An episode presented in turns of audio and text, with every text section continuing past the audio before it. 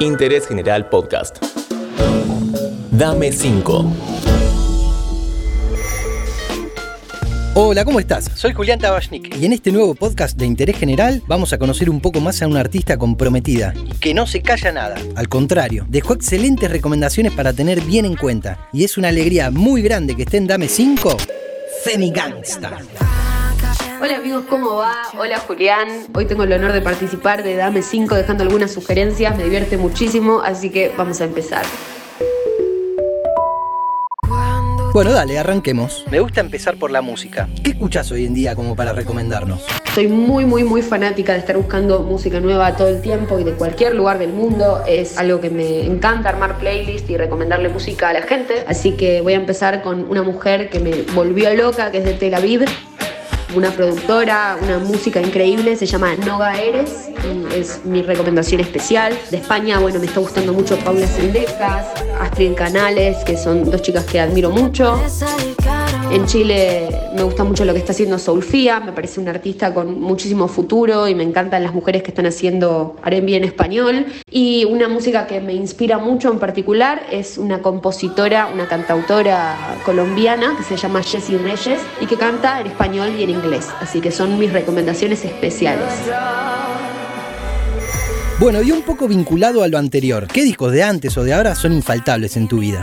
Bueno, retomando un poco mi, recomendación inicial em, de Israel, les recomiendo un disco que acaba de salir que se llama Kids y es de Noga Eres, es excelente. Y si están para indagar un poco más, tiene un disco que se llama Off the Radar, que es del 2017 y es un discazo. Más clásico, me gusta mucho When the Pond de Fiona Apple, que es mi disco preferido de toda la historia de la música. Es un disco al que siempre recurro, que me parece que está hermosamente escrito y que tiene unas canciones absolutamente atemporales. Y un disco que acaba de salir también eh, se llama Hawk's Tales, espero estar diciéndolo bien, de Jasmine Sullivan. Es un disco de RB impresionante.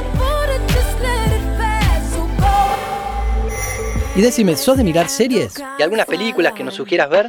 Acabo de terminar una serie que se llama Years and Years. Es bastante futurista, apocalíptica y extraña como nuestro 2021, así que la recomiendo. Otra serie que me gustó mucho, que es una suerte de remake, se llama High Fidelity, protagonizada por Zoe Kravitz, me encantó. Y para dejar una película o dos películas que no sean siniestras, porque veo muchas películas siniestras, voy a dejar Booksmart, dirigida por Olivia Wilde, que es un peliculón para reírse, es brillante. Y voy a dejar Eighth Grade, que es una película muy hermosa de un comediante que me encanta y que es su ópera prima como director, que se llama Eighth Grade y el director se llama Bo Burnham. Qué rara mi pronunciación, bueno, no importa, vamos a seguir adelante.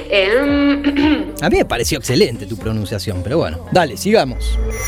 ¿Qué libros nos puedes aconsejar leer?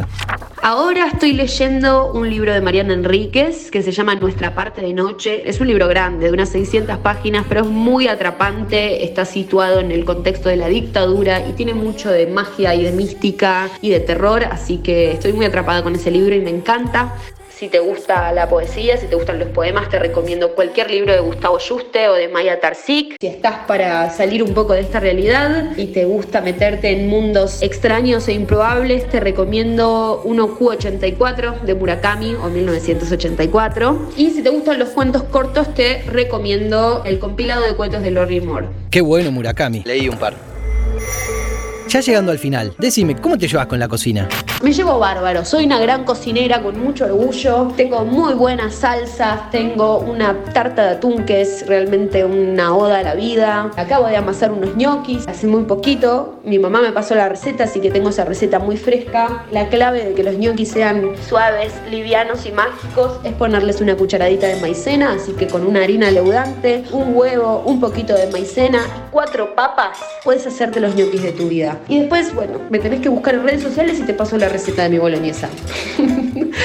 Uy, me dio mucha hambre. No hay horario para unos buenos ñoquis. Muchísimas gracias por tu gran colaboración y por tanta buena onda. Bueno, espero que les hayan gustado y que les sirvan mucho estas sugerencias, que se las anoten, porque me van a estar preguntando después en redes sociales, yo los conozco y ha sido un placer. Muchas gracias por la invitación. Ojalá te haya gustado este gran episodio. Hasta el próximo Dame 5. Interés General Podcast. Encontrarnos en Spotify, en Instagram y en interésgeneral.com.ar.